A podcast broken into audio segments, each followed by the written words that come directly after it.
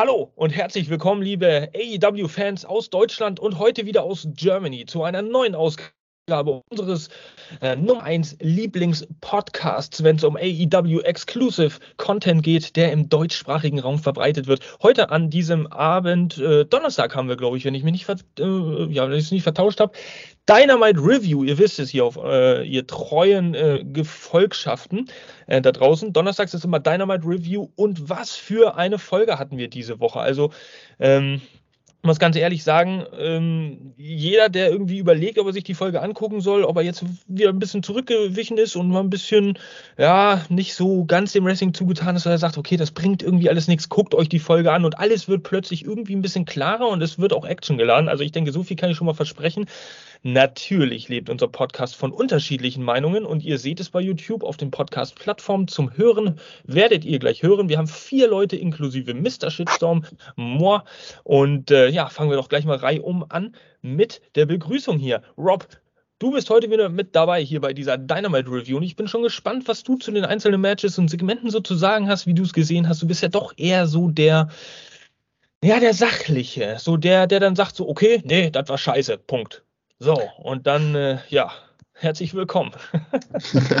Vielen lieben Dank und äh, hallo an alle Zuhörer, Zuschauer auf YouTube.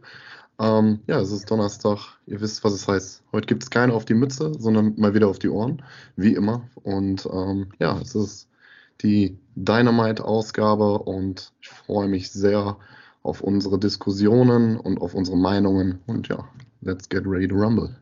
Let's get ready to rumble. Sehr, sehr schön äh, hast du das ausgedrückt. Dynamite Folge Nummer 180 für alle Statistikfreunde da draußen. Heute 180. Äh, zu der haben wir natürlich auch noch zwei Damen eingeladen, damit das Gleichgewicht wieder schön stimmt. Äh, zuallererst die Beata. Hallo Beata, herzlich willkommen bei unserem Podcast einmal mehr zu einer Dynamite Review. Wie geht's dir? Mir geht's ganz gut.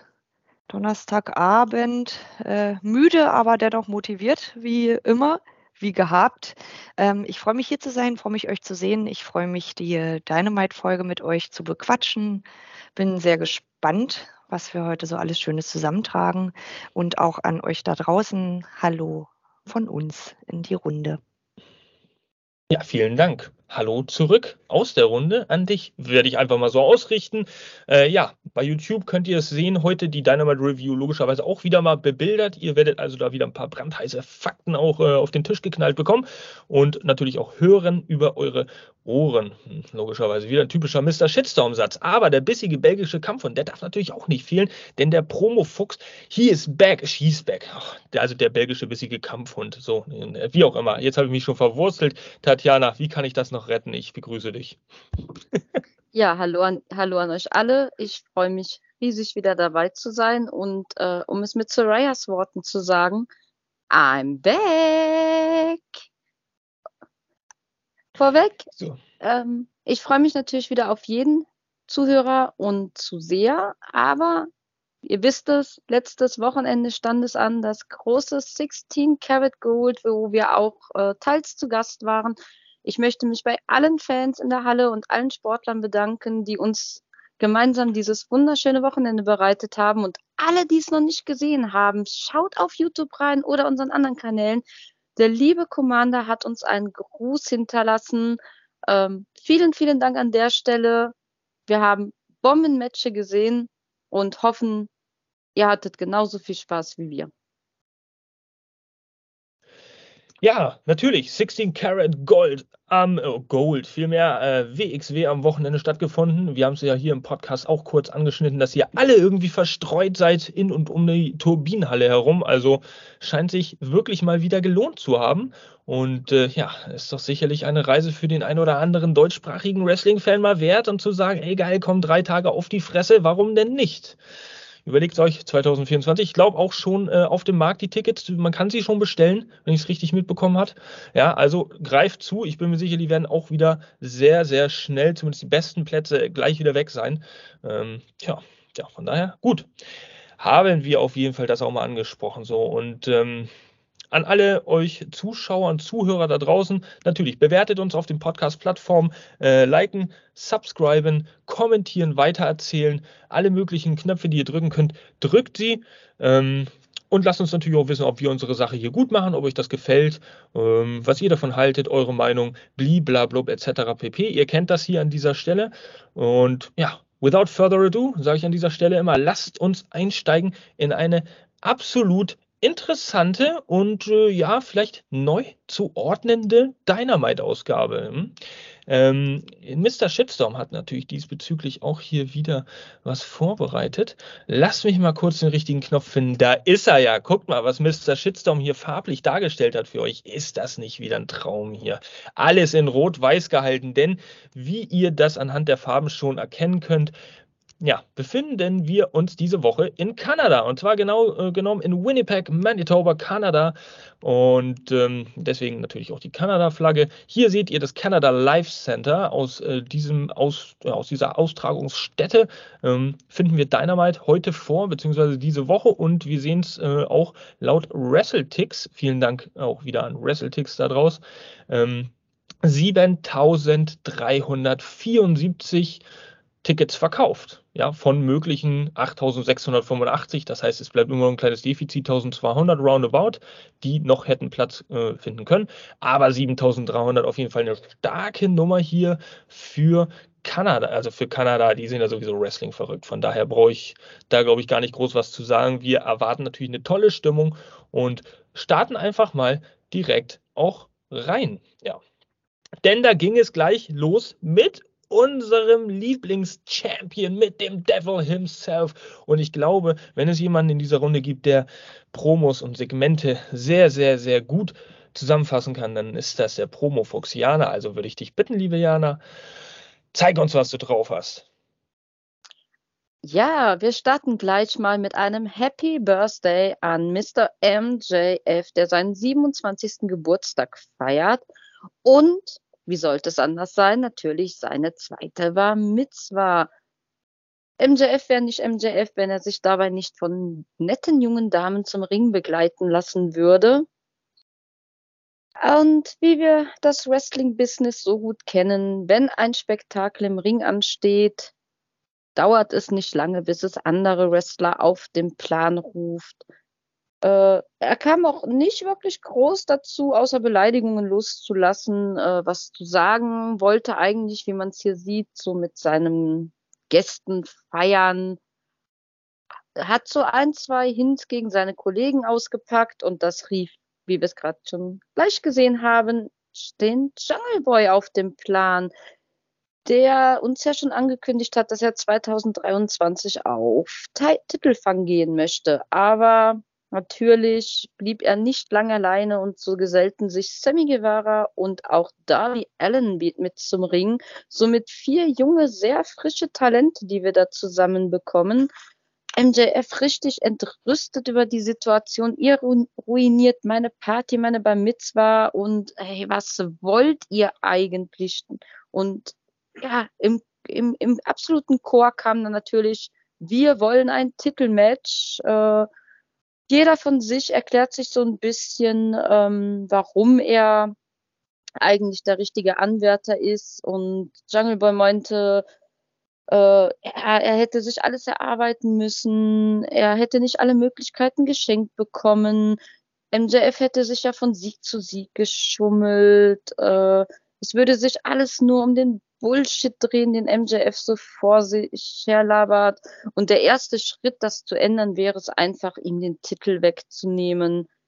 Äh, Sammy, Sammy holte dann aus. Äh, er hätte nie eine Maschine im Hintergrund gehabt, die ihn gepusht hat. Er hätte alles alleine schaffen müssen. Und äh, das könne er auch. Er hätte ja auch schon dreimal große Errungenschaften gehabt. Und jetzt wäre es halt einfach Zeit, sich den Titel zu holen. Äh, Darby nimmt uns so ein bisschen mit in seine Vergangenheit, wo er erzählt, er wollte eigentlich Filmemacher werden und äh, ist irgendwie nicht dazu gekommen, weil er gesagt bekommen hat, dass seine Art Filme zu machen keiner möchte und er wollte sich nicht anpassen. Er wollte seinen eigenen Weg gehen und das hat ihn den Weg halt ins professionelle Wrestling geebnet. Ihm bedeutet das Wrestling einfach viel mehr als vielen anderen und ähm, ja, er wäre keiner, der so rumweinen würde, wenn etwas nicht nach seinen Wünschen geht. Er wäre keiner, der es in die sozialen Medien rausträgt. so wie zum Beispiel ein MJF. Äh, ja, und wenn er halt nicht bekommt, was er will, ist ja kein Problem, dann ähm, schlage ich dir einfach mein Skateboard ins Gesicht. Da hatte MJF aber absolut genug gehört, äh, holte zum Gegenschlag aus. Was seid ihr denn? Äh, ihr braucht doch alle irgendwie eine Vaterfigur, sei es Christian Cage, äh, Jericho oder Sting. Ich habe es auf eigenen Beinen geschafft. Äh, ich habe euch schon alle in Einzelmatches besiegt, also schleicht euch weg. Äh, dann dann kommt es zu einer kleinen Auseinandersetzung. MJF greift Jungle Boy an, der sich aber davon gar nicht beeindrucken lässt und MJF einfach mal das Mikro übers über den Rücken zieht. Es kommt, äh, wie es kommen muss. Es entsteht ein Gerangel und ähm, wie wir es so schön kennen, äh, wird MJF geschubst von Darby Allen schön vom Ringseil und landet natürlich in seinem Bar Mitzwa Kuchen, äh, verlässt fluchend die Halle und an dem Punkt, ähm, lieber MJF, du bist so ein gestylter junger Mann, aber heute kriegst du von mir die Gear of the Week. Einfach nur so ein Mustermix und dieser Hut, dieser unsägliche Hut, der wahrscheinlich auch noch tausende Dollar gekostet hat, was hast du dir dabei gedacht? Schal passt nicht zum Anzug, Hut nicht zum Schal, Schuhe gegen gar nicht. Das könntest du besser, lieber Champ.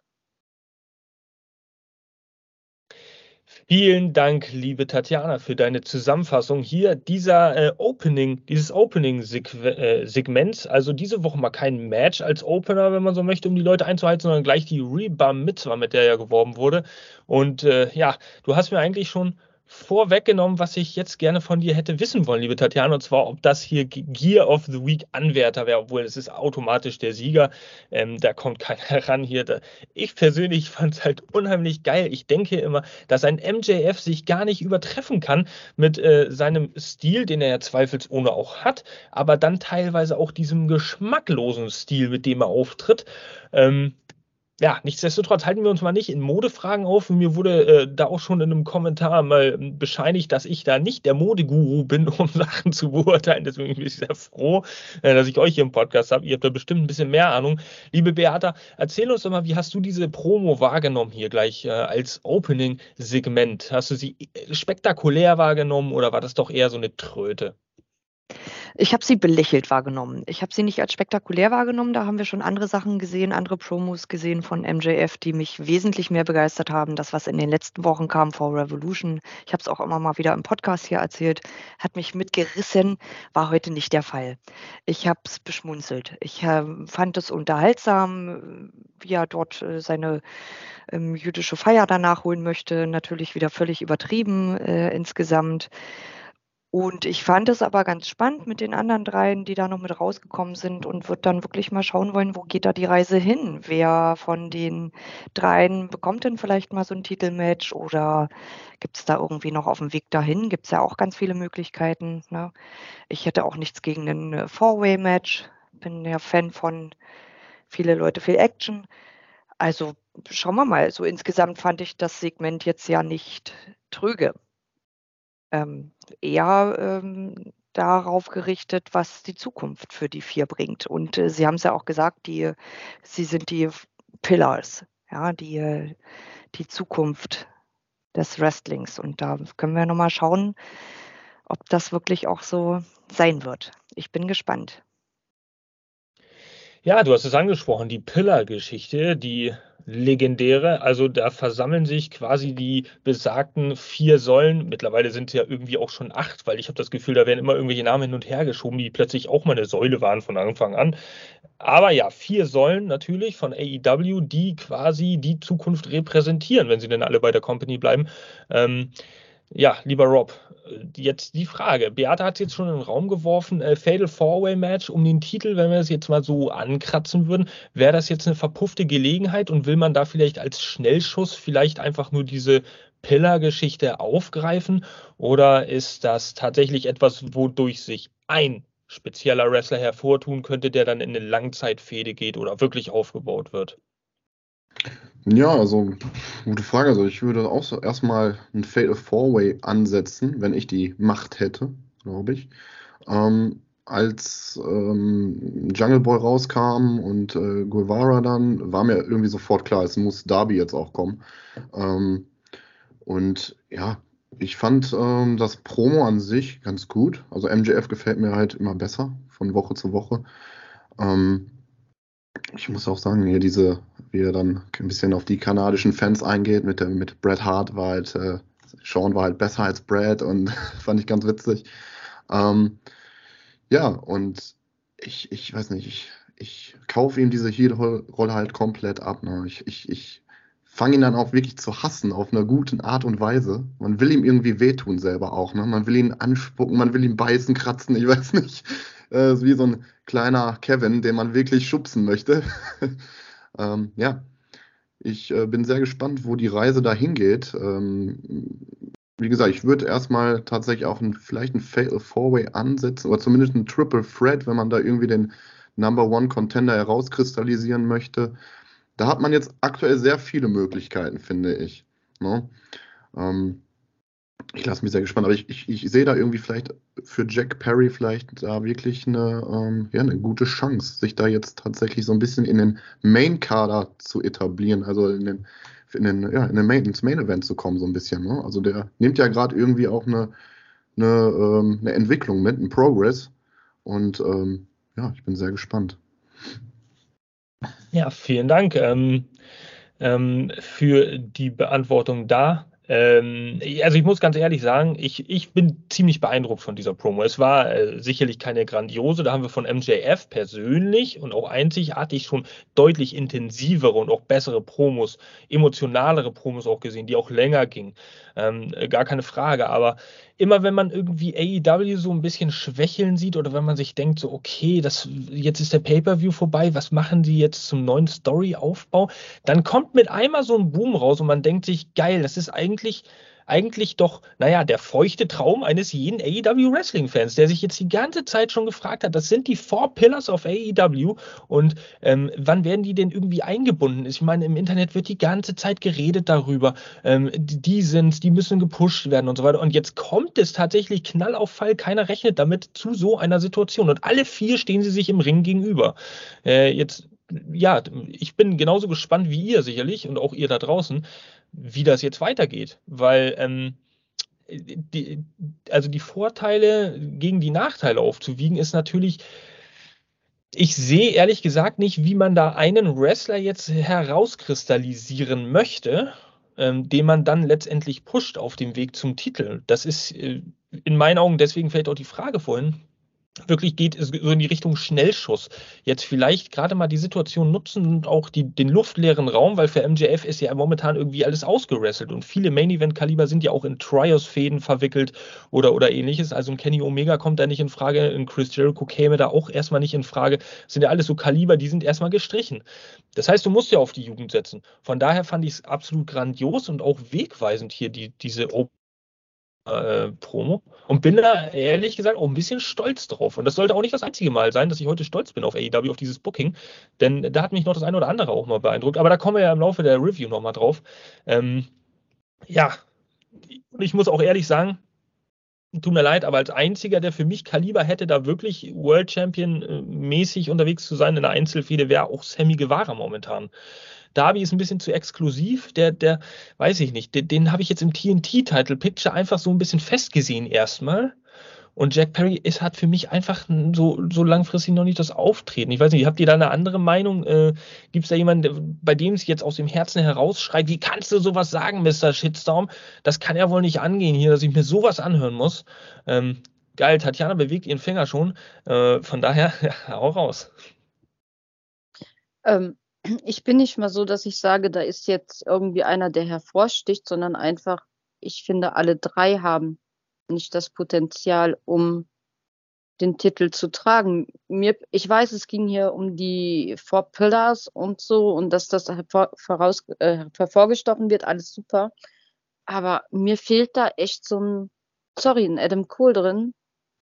Ähm, klar, wenn einer von den drei, dann gehe ich mal davon aus, auch, dass es Sammy Guevara werden wird. Aber ich sehe, ich persönlich sehe keinen von denen, den die Company tragen. Nicht zur Zeit. Obwohl es alle Top-Wrestler sind. Okay, dann stelle ich die Frage jetzt noch einmal abschließend zum Segment hier in die Runde. Jeder von euch darf kurz antworten und zwar ist es eine Entweder-Oder-Frage. Ähm, Schnellschuss oder Langfristigkeit in Bezug auf diese vier? Wird, was wird dabei rauskommen? Wer hat da jetzt äh, welchen Kommentar? Fangen wir mal mit Beata. Schnellschuss oder Langfristigkeit? Langfristigkeit, ich hoffe es. Ich habe Bock drauf. MJF kann gerne noch eine Weile Champion bleiben. Der macht es gut. Der ist schön eingebildet, cocky. Man hasst ihn. Ich hoffe auf längere Stories in dieser Geschichte. Okay, ja, dann Rob. Ich gehe mit Beata mit. Ja, ich hoffe auch auf was Längeres, aber ich bin mir da nicht sicher. Hm, okay. Ja, das hört sich zwar überzeugt an, aber irgendwie auch einfach nicht überzeugt. also Überraschungsmoment. Ja, Jana, wie, wie ist da letztendlich deine Einstufung? Ist das so ein kurzer Moment? Ich hoffe auch auf eine langfristige Story, eben aus dem Grund, dass ich noch keinen so weit sehe und hoffe, dass in Form von einer langfristigen Story ein, ja, ein Gegner aufgebaut wird, den ich ernst nehmen kann. Okay. Also euer lieber Mr. Shitstorm, der ähm, hofft natürlich irgendwie auch auf Langfristigkeit. Ähm, aber ich denke eher, dass es doch mehr oder weniger ein Schnellschuss wird. Eben auch aus dem Grund, den du genannt hast, Jana, dass ein Adam Cole ja irgendwie in den Startlöchern steht, den muss man irgendwie auch mit einbauen in die Shows. Von daher ist das vielleicht auch so ein bisschen eine Übergangsphase, vielleicht für zwei, drei, vier Wochen da mal ein bisschen was aufzubauen. Title Match bei Dynamite wird abgeschmettert, MJF verteidigt und dann kommt Adam Cole zurück, der dann letztendlich der langfristige oder zumindest Double or Nothing Gegner sein könnte von MJF. Wer weiß, was passiert. Also, an dieser Stelle werdet ihr natürlich auch wieder top informiert sein hier, ähm, wöchentlich durch unseren News- und Dynamite Review Podcast. Also bleibt ruhig weiter dran. Ja, und weiter dranbleiben dürft ihr auch, wenn es jetzt heißt, endlich, endlich, endlich auch mal Wrestling. Action hier an diesem Abend, denn es sollte natürlich nicht nur bei Promos und äh, Segmenten bleiben, wie ich es immer so schön formuliere. Es sollte natürlich auch noch gerasselt werden. Und äh, ja, da trifft jetzt in dem Opener Kampf, wenn man so möchte, der Blackpool Combat Club. Ähm, ja, ihr seht sie hier, John Moxley, Claudio, Claudio Castagnoli und Wheeler Utah ähm, auf die Dark Order hier ja, vertreten durch Stu Grayson und Evil Uno ähm, gemeinsam mit Hangman Adam Page. Also ja, so richtig Dark Order kann man halt nicht sagen, aber man weiß ja aufgrund der Vorgeschichte schon, dass die doch Sympathien füreinander haben.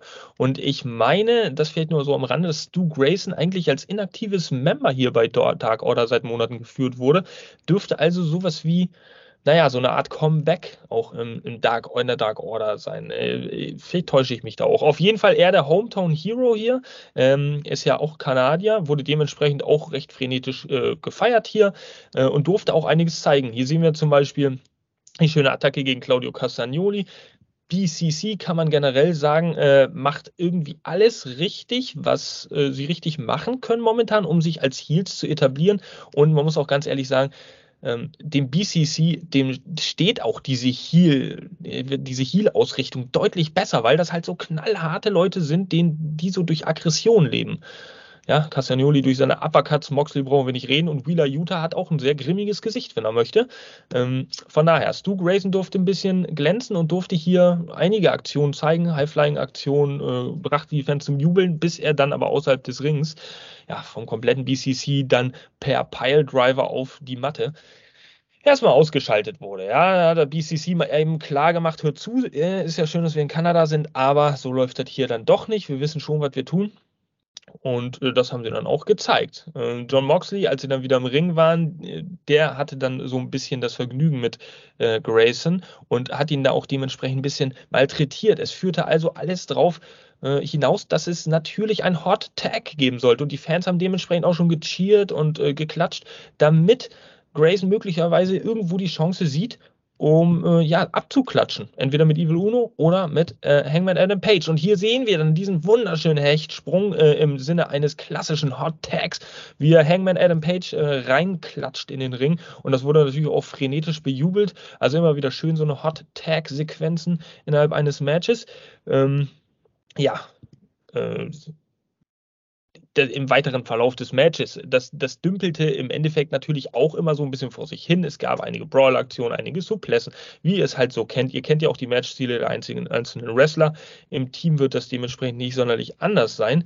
Ähm, es kam dann äh, seit Revolution das erste Mal quasi wieder zu einem Face-to-Face -face in einem Match zwischen Hangman Adam Page und John Moxley, was auch ja, ziemlich brisant werden sollte, denn es gab ein Lariat von Hangman Adam Page im Sinne einer Auseinandersetzung recht schnell und es sollte auch gleich der Buckshot Lariat angesetzt werden, aber da kam dann Wheeler Utah als Mox den Referee äh, zu sich zog. Wir sehen es hier im Hintergrund, der Referee ist abgelenkt mit der Ringglocke und streckte Hangman Adam Page nieder auf dem Apron, sodass der Hangman natürlich Buckshot Lariat mäßig da überhaupt nicht weiterkam, sondern erstmal ein bisschen ausgenockt wurde.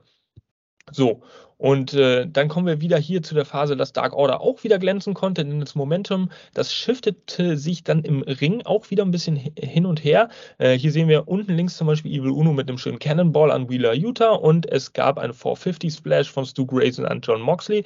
Beides simultan ausgeführt, wenn man so möchte, sehr schön anzusehen. Und wir sehen auch die Fans im Hintergrund, die da halt auch ja, äh, echt gut dabei waren von der ersten Minute an und da auch mitgegangen sind. Ähm, sehr, sehr schöne Sequenz. Im Endeffekt nützte aber alles nichts. Dark Order hat dann verloren, denn ja, der neue, und das ist auch eine sehr interessante Diskussion, die ich hier anstimmen werde, der neue Super-Move, und zwar der Sleeper Hold ähm, im Wrestling, der sorgt reihenweise momentan dafür, dass Leute irgendwo abklatschen. So auch hier. John Moxley hat ihn jetzt quasi wieder ein bisschen hervorgeholt und wieder etabliert, sodass das Sleeper Hold wirklich glaubwürdig und auch hart wirkt, der die Gegner alle abklopfen lässt. Stu Grayson ja, der hat auch gar nicht richtig abgeklopft. Da hat der Referee einfach gesehen, okay, der verliert langsam irgendwie das Bewusstsein, der wird jetzt abgeläutet. Und äh, ja, John Moxley, der hat dann den Sieg für den BCC geholt. Aber damit nicht genug, denn die Heal-Ausrichtung, das habe ich eben schon angekündigt, äh, der Sleeper Hold wurde weiter, äh, weiter gehalten. Evil Uno wollte dann natürlich zur Rettung kommen. Hangman Adam Page war noch ausgenockt. Ähm, ja, es gab einen wunderschön gezogenen, mit Anlauf verzierten European Uppercut hier von Claudio Castagnoli, beziehungsweise den, den schweizerischen Swiss Uppercut, äh, glaube ich, so hat das Taz an dem Mikrofon betitelt, äh, gegen Evil Uno. Und plötzlich kamen auch die äh, beiden äh, weiteren Mitglieder des Dark Orders, ja, äh, Alex Reynolds und John Silver zum Ring und haben da ein bisschen dafür gesorgt, dass der BCC, das BCC sich da zurückzieht durch das Publikum. Und wir sehen hier dieses dreckige Lachen. Genau so. Dieses Bild ist eigentlich symptomatisch, symbolhaft dafür, dass man den BCC wirklich als Heels sehen möchte, damit sie auch einen Mehrwert für die Company bringen. So als Faces, hm, ja, da dürfen sie halt nicht zu stiff sein. Aber ich würde gerne von euch wissen, hier in trauter Runde, in vertrau ja, vertrauter Runde, wie, sieht, wie seht ihr äh, die Ausrichtung des BCC? Ist das tatsächlich richtig? Rob, fangen wir mal wieder mit dir an. BCC Heel oder Face und wie hast du vielleicht auch dieses Match so gesehen? Ich bin absolut äh, Heel-Fan von den Jungs. Ähm, ich mag äh, Moxley halt auch äh, total gerne äh, Face, aber ähm, das bringt halt irgendwie was rüber. Ne? Die drei dann so zu sehen, wie du es schon ansprichst, ähm, die, ja, den Härtegrad, den die am Tag legen, das passt einfach super.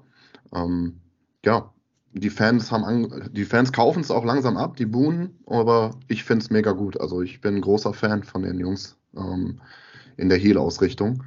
Das Match an sich war auch äh, echt stark. Also ich habe Stu Grayson lange nicht mehr gesehen und fand, der hat echt einen guten Job gemacht.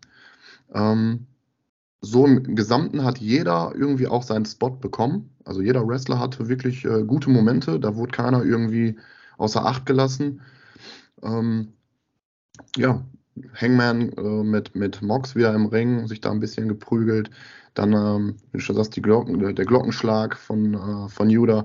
Ja, fand ich gut. Ähm, hat Spaß gemacht zu gucken und war ein echt guter Auftakt. Ja. Auch mehr oder weniger überraschend, denke ich mal, weil man dann halt Dark Order immer wieder schön sehen durfte. Die durften auch glänzen. Es ist schön, als AEW-Fan muss ich ehrlich sagen, mittlerweile, wenn solche Leute auch von früher, in Anführungszeichen, endlich mal wieder ein bisschen hervorgeholt werden, ein bisschen gepusht werden. Aber vielleicht bin ich da auch mehr oder weniger alleine mit meiner Meinung. Wer weiß es? Beata, ich würde dir gerne eine Frage stellen. Und zwar, ähm, BCC, die sind ja jetzt momentan auf dem absolut, wie ich schon gesagt habe, ich denke so auf dem Heel Run. Aber wie groß ist denn die Zukunft und die Perspektive für den BCC, wenn wir sehen, dass Utah und Castagnoli eigentlich Ring of Honor Member sind?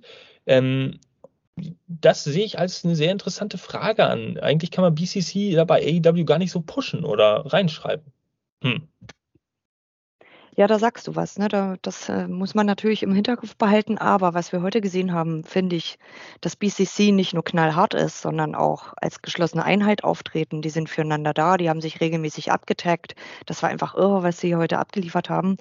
Die, die hatten ja äh, Stu ewig lange in der Mangel und der ist ja nicht dazu gekommen, irgendwie zu seinen Dudes zu gehen, dass er von dort auch Unterstützung bekommt. Das hat mir sehr, sehr gut gefallen, auch wenn auch Stu absolut toll performt hat und das ganze Match äh, grundsätzlich sehr viel Spaß gemacht hat, auf jeden Fall. Aber ich finde, BCC ist schon wirklich eine, eine schöne, geschlossene Sache, wo ich denke, dass ähm, das wird immer mehr so, eine, so ein rundes Ding auch. Am Anfang dachte ich auch, Utah und Claudio hm, als einzelne Personen gefallen sie mir auch sehr gut als Faces, Tatsache ähm, und haben da auch ihre großen Momente gehabt und wurden auch sehr gut abgefeiert. Ähm, aber jetzt, wenn man die so zusammen sieht, steht denen das auch ganz gut, muss ich sagen. Die, die machen die Sache schon recht gut. Die Hier-Rolle spielen sie ganz gut auf jeden Fall aus. Gefällt mir sehr. Ich finde es auch sehr schön, dass hier die Story weitergeht. Die sehen wir ja schon seit Wochen. Diese Fehde zwischen Dark Order und BCC. Und auch da bin ich wieder super gespannt, wie geht es da weiter, was machen wir damit? Und vielleicht sind die halt einfach so knallhart, dass sie nicht nur bei AEW auftreten, sondern auch Ring of Honor da irgendwie im Griff haben. Also wer hat, der kann, ne? Ja, aber da würde ich wieder die, die, die, den ein oder anderen Fan hören, der sich sagt, ja, aber was ist denn jetzt mit dem Roster-Split? So, Ring of Honor hat jetzt eine Weekly was ist denn jetzt, wenn wir wieder Wrestler von Ring of Honor bei AEW haben? Ich will es nicht verteufeln, denn wir profitieren ja alle davon. Wer will einen äh, Claudio nicht irgendwie auch im Ring sehen oder einen Wheeler Utah? Das sind ja alle Stars auch auf dem Weg, ähm, Wheeler Utah gerade auf dem Weg nach oben immer in, in die glorreiche Zukunft. Das ist ja auch schön. Ähm, ja, aber das ist trotzdem ein gutes Thema. Jetzt weiß ich, weiß ich nicht, wie es dir geht, äh, Jana. Und deswegen richte ich die nächste Frage an dich, weil du bist ja auch immer ein bisschen zu haben, so für Überlegungen, die ja dann doch einmal, vielleicht auch zweimal um die Ecke gehen und auch kontrovers sein können. Aber ich persönlich finde es schön, dass Stu Grayson da seine Momente hatte als Hometown Hero, aber fühle mich da als Fan manchmal so ein bisschen verarscht. Muss ich ganz ehrlich sagen, wenn dann so ein Stu Grayson viel von einem Match dominiert, obwohl er monatelang nicht zu sehen war und da auch nicht großartig äh, ja, Ambition hatte, da aufzutauchen oder, oder, oder irgendwie ein Match zu dominieren. Und jetzt plötzlich ist er der, der Overguy, der Hero, nur damit er nächste Woche wieder vergessen wird. Sehe ich das ein bisschen zu streng, aber wenn es jemanden gibt, dann, kannst, dann bist du es, der die Frage beantworten kann. Ähm, nein, du siehst es nicht so streng. Ähm, mir, ich muss sagen, mir persönlich hat äh, Stu Grayson heute im Match unheimlich gut gefallen. Dass er gut war, wusste ich schon immer, aber heute war er einfach grandios. Soweit ich allerdings weiß, bitte, liebe Fans, wenn ich mich irre, bitte kommentieren, steht er ja gar nicht mehr unter AW-Vertrag. Das heißt, ich gehe davon aus, dass er als Hometown Hero dazu gebucht wurde, einfach um das Publikum anzuheizen. Ich finde es schön, dass er seinen Spot bekommen hat, auf jeden Fall. Äh, verdient auch. Allerdings ist er nun mal kein offizieller Dark Order und das ist ein bisschen schade, weil das irgendwo auch den Spot für jemand anders geklaut hat. Äh, was den BCC angeht, ähm, bin ich eigentlich sehr, sehr froh, dass die diesen Heel-Turn gemacht haben, weil gerade in Wheeler Utah, finde ich, profitiert ungemein davon. In der Face-Rolle ist er mir so ein bisschen untergegangen. Ich habe ja immer schon gesagt, ich finde den Mann unheimlich talentiert. Ich finde, seit diesem Turn ist er präsenter, man, man nimmt ihn mehr wahr und das kann ihm echt nur stärken. Schade fand ich heute, dass er so ein bisschen nur als, als Notretter so fungiert hat, also diesen Schlag mit der Ringglocke oder das Unterbinden von Covern. Er selber hat gar nicht so die Chance gehabt, so große Momente in dem Match zu bekommen wie die anderen. Also ich weiß nicht, was für ihn geplant ist. Ähm, ich hoffe nur einfach, dass er da auch mal so ein bisschen mehr Wertigkeit innerhalb des BCC bekommt. Vielleicht sehe aber auch ich das nur mit meiner rosaroten Fanbrille so. Aber gut, ich hoffe einfach, dass man mehr sieht. wie ihr hört und wie ihr seht, wir sind hier alle irgendwie so der gleichen Meinung, aber irgendwie dann aber auch wieder so ganz detailliert gesehen, so ein bisschen in eine andere Richtung ab, äh, ja, rutschend. Jetzt seid ihr da draußen gefragt, liebe Leute. Tippt fleißig äh, in die Tastaturen, die sehen so aus, A, S, D, F, G und so weiter. Ähm, tippt rein, was ihr denkt, was ist eure Meinung? Blackpool Combat Club, der brutale, die brutale Catch-Kooperation, wenn man so möchte, als Heels deutlich besser, weil sie durch ihren stiffen Workstyle und äh, einfach äh, weniger Grenzen haben als als Faces. Oder, naja, habt ihr sie als Face dann doch äh, eher gesehen? Vielleicht, was fehlt natürlich auch ein William Regal, um sie anders zu vertreten. Schreibt gerne alles rein hier, was das angeht. Und seht ihr, Dark Order fällt auch langfristig endlich mal wieder zurück in den Shows, kann man viel draus machen. Ich denke, die Meinung dazu ist auch klar. Wir dürfen alle mal gespannt sein. Ja, cool. Haben wir also das erste Match des Abends auch fertig. Und ja, wenn ein Match kam bei AEW Dynamite, dann wissen wir meistens, dass darauf äh, nicht unbedingt ein Match direkt folgt. Denn die letzten Wochen haben uns gezeigt, dass dann erstmal fünf Sequenzen, Interviews und Videosequenzen und alles Mögliche gezeigt werden. Doch diese Woche gab es ja natürlich ein Announcement. Beata, vielleicht nimmst du uns mal mit auf eine kleine Zeitreise, auch wenn es noch nicht so, so lange her ist. Denn Jade Kagel, die hatte da eine Open Challenge. Und naja, zeigen wir mal, wie es da voranging. Genau, im Anschluss daran kam es nämlich zu einer Canadian Open Challenge for the TBS Championship. Unsere Undisputed ähm, Jade Cargill durfte wresteln gegen ein, ich denke, Indie-Star aus Kanada namens Nicole Matthews. Da haben wir sie. Ähm, es war ein überraschend kurzes Match. Ich hätte Tatsache, als ich Matthews sah, damit gerechnet, das wird ein bisschen länger gehen. Wir haben hier gefühlt zwei Minuten Action gesehen. Es gab einen Pumpkick von Jade äh, und dann wurde auch äh, Nicole Matthews gejadet. Also Jade Cargill hat ihren Finisher angewandt und das Sieg, äh, das Match äh, für sich bestritten. Kurze Sache, kurzer Prozess. Ich meine, es passt auch so ein bisschen in die in die Reihe und in ihre Rolle, aber ja, so manchmal dann doch ein bisschen mehr sehen wäre nett, vor allem, weil es ja auch hieß, Nicole Matthews hat 17 Jahre Erfahrung. Das hätte man dann schon gerne noch mal ein bisschen anders auch dann darstellen können, wenn ihr mich fragt.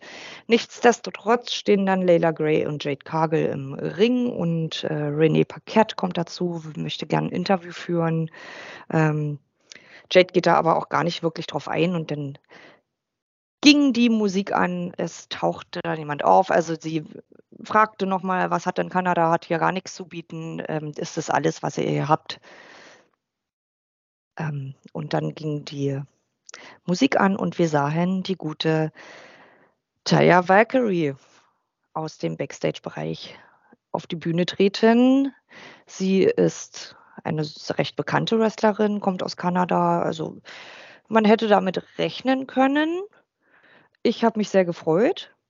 Sie ist dann auch ganz selbstbewusst in den Ring gestiegen. Sie standen sich sehr nah gegenüber, die beiden Frauen. Da konnte man auch gleich sehen, die nehmen sich Tatsache gar nicht so viel. Also Taya kann da gut mithalten, was Größe, Statur angeht. Und ähm, wenn es dann zu einem Match kommen würde, wäre das eine ganz spannende Sache. Es gab dann noch eine kleine Auseinandersetzung zwischen Layla Gray und Taya Valkyrie. Ähm, und Valkyrie hat da kurz einen Prozess gemacht und hat Layla Gray gejadet. Das ist natürlich der absolute Diss für unseren Champion. Und sie, Jade Cargill ist auch draußen ausgerastet. Das macht man natürlich nicht, dass man den Finisher von jemand anderen benutzt. Ähm, war dann nochmal ganz gut aufgebaut. Dann hörte das Segment aber auch schon wieder auf. Ähm, wie wir alle vielleicht aber mitbekommen haben, ist La Vera Loca mittlerweile All Elite. Das heißt, wir können uns darauf einstellen, dass wir die beiden auch einmal sehen werden. Ich freue mich sehr, ich bin sehr gespannt auf das Match. Ähm, vielleicht kennen die eine oder anderen Chaya etwas besser. Die kann gut abliefern. Wie gesagt, das sind zwei sehr äh, gleichgestellte Frauen. Und dann gucken wir mal, ob es dann nicht irgendwann doch so eine, die, die Null da hinten dann doch mal verschwindet. Schauen wir mal.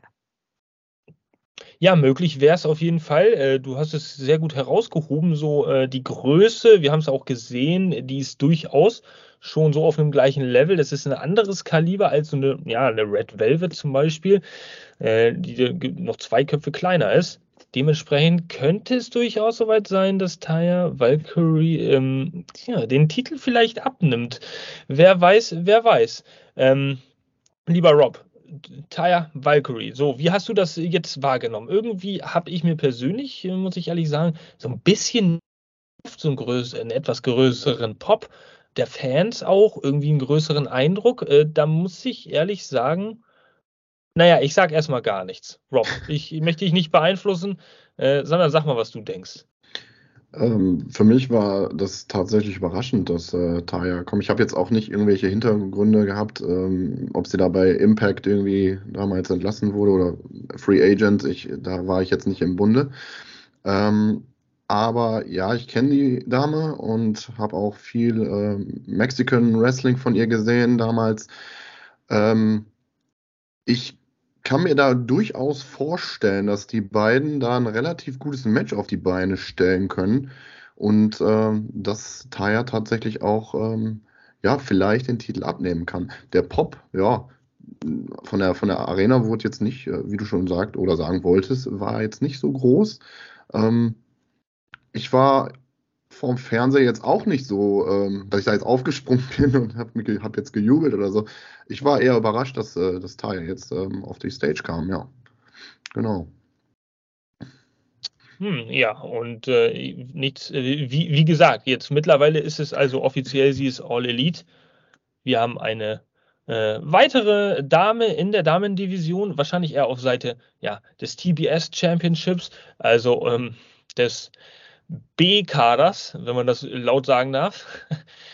Ich habe es auf jeden Fall laut gesagt.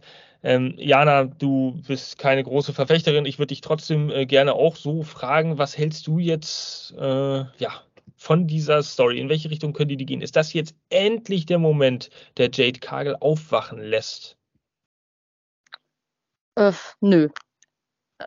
Das war, ich muss sagen, ich war von dieser Matchansetzung einfach unheimlich enttäuscht, weil ich gedacht habe, okay, jetzt kriegen wir einen Kracher, weil es hieß ja, sie tritt irgendwie gegen die beste kanadische Wrestlerin an. Ich habe mir da echt so eine Granate gewünscht und nichts gegen Nicole Matthews, die auch schon jahrelang einfach im, im, im Wrestling-Business ist.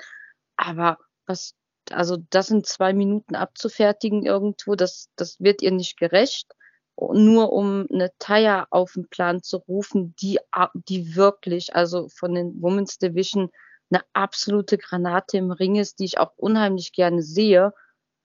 Aber vom Aufbau her einfach unheimlich schlecht gemacht, finde ich. Und klar, sie hat jetzt einen AEW-Vertrag unterschrieben, aber bedenkt doch mal, die Frau ist auch schon 39 Jahre alt. Und soll sie jetzt wirklich die sein, die Jade entthront? Das, da gibt es so viele Talente im AW-Roster, die Felsen sind, die schon so lange dabei sind, die es einfach verdient hätten, eine Jade zu entthronen. Muss denn dann eventuell jemand von außen kommen, um ihr den Titel abzunehmen? Fände ich, fänd ich nicht gerecht dem Kader gegenüber. Das, äh, ich, und, und auch die Reaktion von, von den Fans, ich glaube, wenn ihr Mann aufgetaucht wäre, dann wäre die Halle explodiert. So. Ich weiß es nicht, was ich davon halten soll. Taya ist ein Gewinn für die Women's Division in jedem Fall. Sie hat mega Erfahrung, aber bitte nicht um Jade zu entthronen. Ja, interessante Facette, die du mit reingebracht hast. Natürlich. Man, man könnte äh, so den, die, die ein oder andere äh, Damen-Wrestlerin da aus der Division wirklich nach vorne peitschen. Und ich bringe wieder mein Lieblingsbeispiel Red Velvet. Denn die hat, das ist ja tatsächlich eine Wrestlerin, die zumindest in meinen Augen Sympathie auf sich gezogen hat über eine kleine Story, kleine feine Story gegen Jade Cargill von drei Wochen. Warum macht man es nicht möglich, dass sie durch irgendeinen Lucky Shot tatsächlich die Nummer eins dann da ist und sie dann ein bisschen mit hochzieht? Ja, es kommt halt wieder jemand von extern. Wieder, weil wir es halt durchaus schon das eine oder andere Mal erlebt haben bei AEW. Ähm, dass natürlich externe Wrestler dann irgendwie so eine, naja, Bonusbehandlung bekommen, möchte ich fast mal sagen. Ähm, Wobei man dann natürlich auch wieder sagen muss, sie vergessen ihre jungen Talente dann auch wieder nicht, wie wir auch im Opening-Segment gesehen haben. Also es, es kann irgendwie alles passieren bei AEW. Es macht mich total fertig. Die eine Woche kritisierst du es, die andere Woche machen sie es irgendwie doch richtig. Ähm, hier haben sie zum Beispiel richtig gemacht, dass sie Taya Valkyrie nicht haben antreten lassen gegen Jade Cargill, weil dann wäre das Match ja schon gelaufen das, was sie zum Beispiel letzte Woche falsch gemacht haben mit diesem Trias, äh, Triangle Match, was sie gleich angesetzt haben, schnell rausgeworfen in die Welt, damit es irgendwie gleich schon weg ist. So, äh, zumindest mein Kritikpunkt. Das haben sie diese Woche halt wieder besser gemacht, indem jetzt eine kleine Feder aufgebaut werden könnte mit Taya Valkyrie. Ähm, ich persönlich muss sagen, und das hat mich ein bisschen beeinflusst, auch in der Bewertung dieser ganzen, dieser ganzen, dieses ganzen Segmentes. Mh, mm, ich bin kein Fan davon, wenn Leute debütieren äh, und sie lassen sich dann im Moment zu sehr gehen, anstatt professionell zu bleiben. Und Taya ist, ich weiß nicht, wie sie von ihrer Darstellung her so ist im Ring großartig. Ich habe sie jetzt nicht, nicht verfolgt, großartig. Ähm, aber sie hat, sie hat das so, so, so alles so spielerisch spaßig auf die leichte Schulter genommen, hat viel gelacht. Ich hätte mir da gewünscht, dass sie das ein bisschen ernster verkauft, damit sie auch noch glaubwürdiger gegenüber einer Jade Kagel dasteht weiß nicht, ähm, sehe ich vielleicht auch wieder ein bisschen streng. Liebe Leute, ihr habt verschiedene Meinungen gehört zu dieser ganzen äh, Causa, sagen wir mal die Causa Kagel. Ähm, lasst uns doch mal wissen, wie ihr darüber denkt. War das jetzt ein gelungenes Debüt? Könnt ihr damit leben? Hätte was anders laufen sollen? Und wie seht ihr die Zukunft, was TBS Championship angeht? Kommt da jetzt endlich mal ein bisschen, ja, kommt jetzt endlich mal ein bisschen Würze in diesen Quark hier, damit man den dann auch verspeisen kann? Oder mh, hm, ist das vielleicht auch eine kleine Luftnummer? Fleißig kommentieren, fleißig kommentieren, Leute. Ihr wisst ja, wie es läuft. Gut, Tatjana, it's your turn, denn ich glaube, du hast da so ein paar Worte, um uns mal mitzunehmen äh, in die Redaktionsräume vom QTV.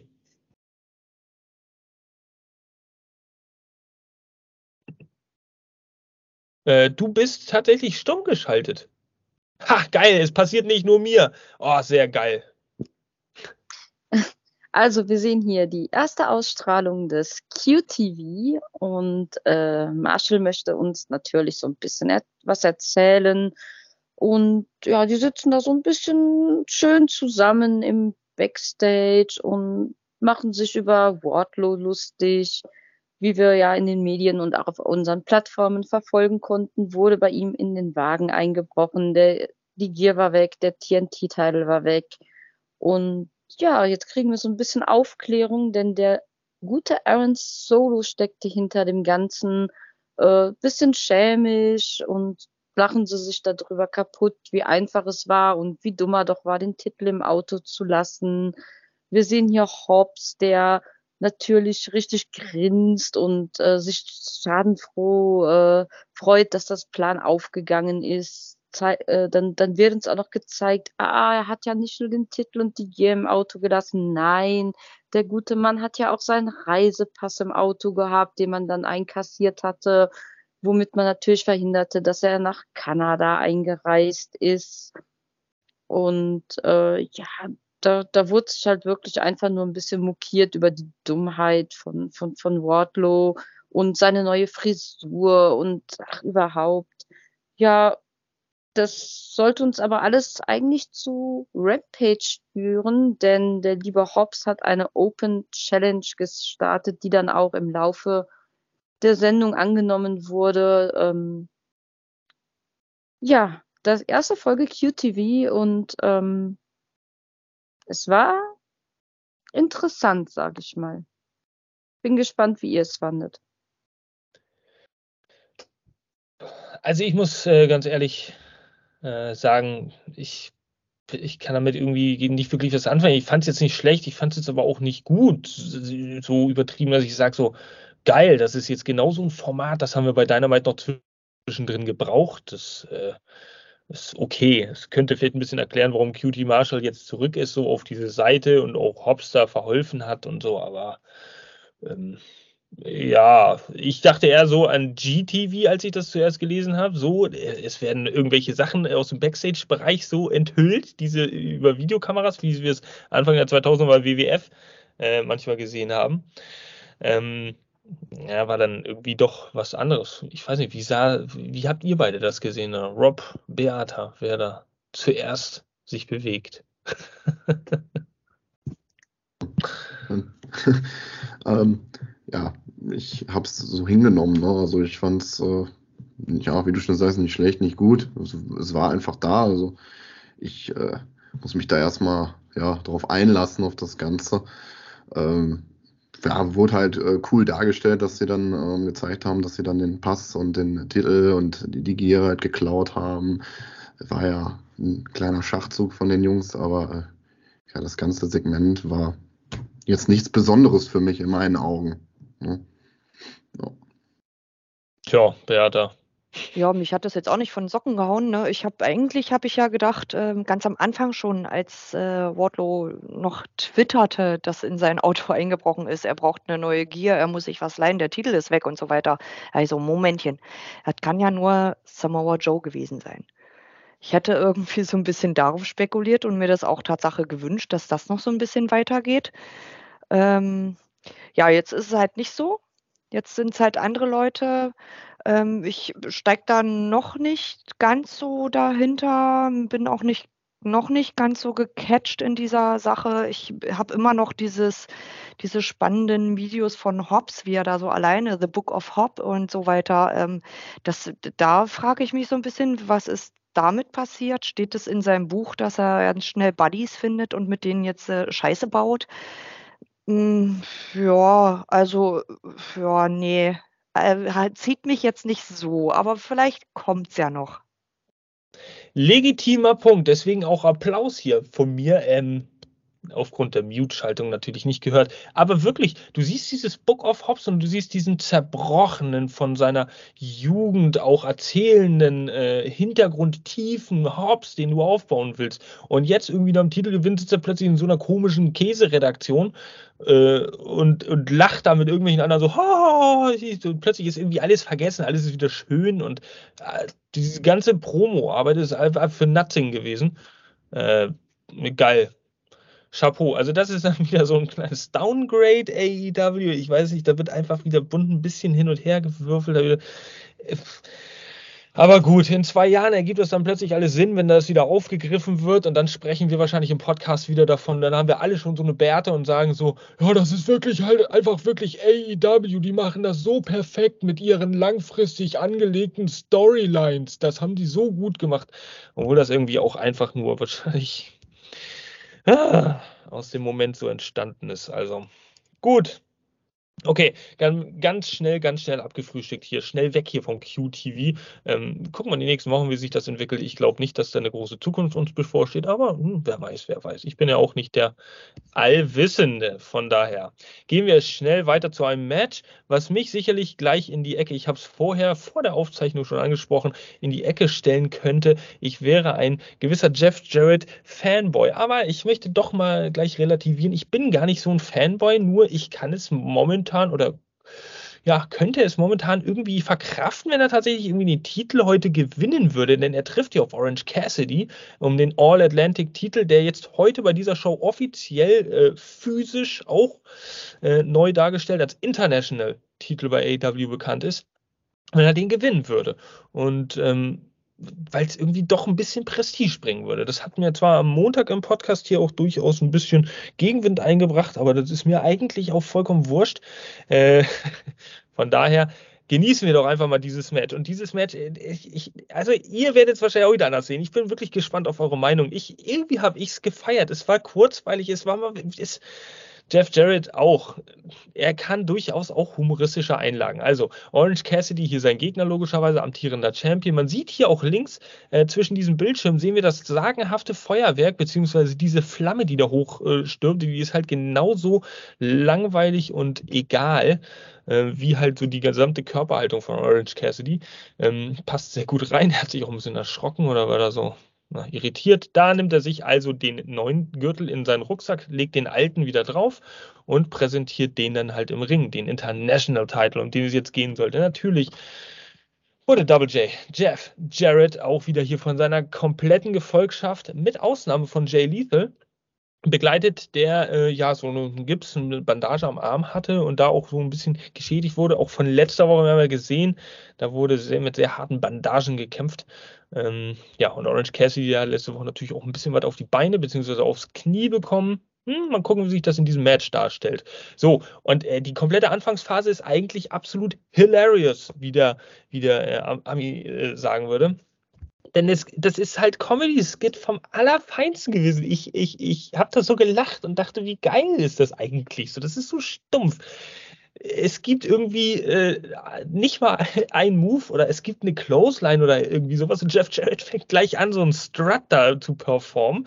So, und ähm, Orange Cassidy kam nicht mal dazu, seine Hände in die Tasche zu stecken. Ähm, und in der nächsten Sequenz, das habe ich jetzt nicht noch alles hier mit aufgeführt, aber äh, ging er dann gleich aufs Knie, hat da einmal gegengedreht, dann hat gleich wieder zum zweiten Strut angesetzt. Ähm, völlig überzogen, völlig übertrieben, eigentlich so wie wir es von dem Orange Cassidy in positiver Manier kennen und äh, ja, lieben. Ähm, so hat Jeff Jarrett das ganze Spielchen hier heute mal ein bisschen umgedreht und das werden wir auch gleich sehen. Zum Beispiel sehen wir hier, wie Jeff Jarrett äh, anstatt Orange Cassidy halt seine Hände in seine Tasche steckt und diese atemberaubenden, heftigen Kicks gegen Orange Cassidy austeilt und die Fans sind da tatsächlich auch sehr geil mitgegangen, indem sie so äh, mitgeschrien haben, fast schon. Also es war sehr lustig. Wir sehen hier auch einige Fans in den ersten Reihen so ein bisschen lachen. Die wissen natürlich, was Phase ist. Und hier Orange Cassidy. Es ist tatsächlich ein monumentaler Moment hier in der AEW-Geschichte und auch für Orange Cassidy als Charakter. Denn in dieser Emotionslosigkeit erkenne ich irgendwie eine Emotion. So, bei Orange Cassidy und ich glaube zu meinen, dass ihn das jetzt irgendwie ein bisschen die Erleuchtung gebracht hat, dass er nicht so wirklich beeindruckt davon gewesen ist. Auch darüber können wir gleich mal diskutieren, ob Orange Cassidy da womöglich vor einer Revolution steht, tatsächlich mal Gefühle zu zeigen. Ähm, ja, Jeff Jarrett hat, wie gesagt, da einfach nur diese ganzen Monika äh, ja, geklaut, umgedreht und Orange Cassidy mit den eigenen Waffen geschlagen. Aber Orange Cassidy kam zurück. Es ging alles so ein bisschen hin und her, gebrawle. Dann war Orange Cassidy auf dem Apron und äh, ja, konnte Jeff Jarrett auskontern. Es gab so ein bisschen die Headbutts gegen die Turnbuckle. Ich glaube sogar eine Zehner-Serie. Es ging einmal hin und her. Dann gab es zehn, äh, ja, Kopfstöße auf den Turnbuckle. Es sollte äh, im weiteren Verlauf des Matches eigentlich angesetzt werden zu einem Figure 4 Leglock. Ihr seht es hier, aber Jeff Jarrett denkt sich, nein, ich bin ein Veteran, ich weiß ja, wie das hier läuft mit der ganzen Psychologie hier, mit den Fans. Wir sind ja in Kanada. Und wenn ich schon Submission Hold ansetze, warum denn dann nicht einen Sharpshooter? Und genauso kam es dann.